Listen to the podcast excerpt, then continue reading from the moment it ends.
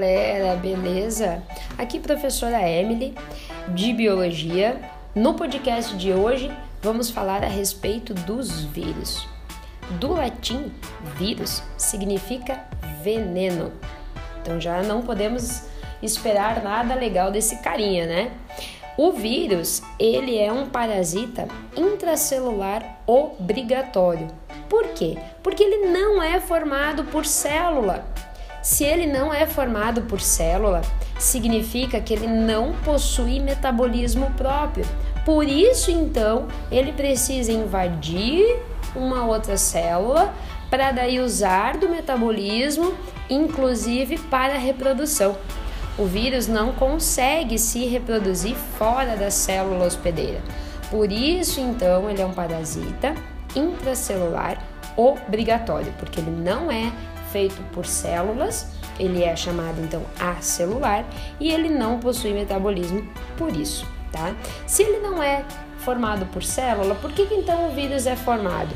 O vírus é formado por uma cápsula de proteína contendo um material genético. Os vírus, eles afetam bactérias, protozoários, fungos, plantas e animais. Nos animais, em nós, seres humanos, mais especificamente, os vírus são patogênicos, que significa que eles causam doença, né? Eles são geradores de doenças. As doenças que são causadas por vírus são gripe, coronavírus, agora que está em alta, rubéola, sarampo, varíola, poliomielite, raiva, hepatite, dengue, febre amarela, cachumba e AIDS. Galera, fica ligado nas doenças. Precisa diferenciar doença que é causada por vírus, por bactéria, precisa estar sabendo esses nomes das doenças e um pouquinho sobre cada uma delas, tá? É claro que sempre que forem questões descritivas, a gente se aproveita daquelas mais conhecidas, como a gripe, a AIDS, o corona, né? Mas tem que estar tá ligado nas outras, porque questão de vestibular cobra muito, contextualiza uma doença da época, uma, uma pandemia, algum problema que tenha acontecido, e aí joga aí a pergunta sobre a estrutura desse organismo causador da doença, tá?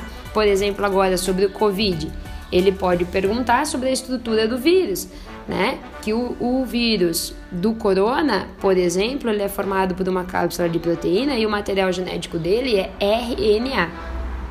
Tá? Então fica ligado nas doenças que vai cair bastante, tanto no vestibular quanto no Enem. A reprodução do vírus, ela vai acontecer de uma maneira chamada ciclo lítico ou ciclo lisogênico, tá? No ciclo lítico, ele vai é, jogar o material genético, né? O cromossomo vai usar o cromossomo bacteriano e vai reproduzir e vai infectar as outras células. No ciclo lisogênico, ele vai invadir a célula, vai soltar o material, né, dentro, e quando a bactéria se reproduzir, vai junto a cópia do vírus. Então, ele vai invadir, vamos recapitular, no ciclo lisogênico, ele vai invadir a célula, vai se reproduzir e vai infectar todos os descendentes dessa célula. Elas vão carregar junto essa informação. Esse ciclo, ele vai ter um efeito né, nessa nesse organismo que ele está parasitando. Pode ser um efeito citolítico, que daí é quando destrói as células parasitadas, ou citocinético, que é quando induz a divisão celular errada, que daí vai formar uma verruga ou até mesmo um câncer. Então, repetindo, o ciclo lisogênico é quando ele invade uma célula, se reproduz e infecta todas as descendentes.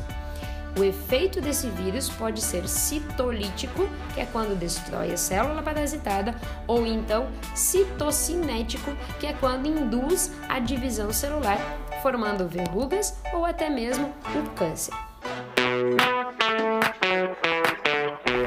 Beleza, galera? Sobre vírus é isso. Fica ligado nas doenças. Vestibular aqui da região de Santa Catarina curte muito cobrar doenças, fisiologia certo? Beijo para vocês, até o próximo.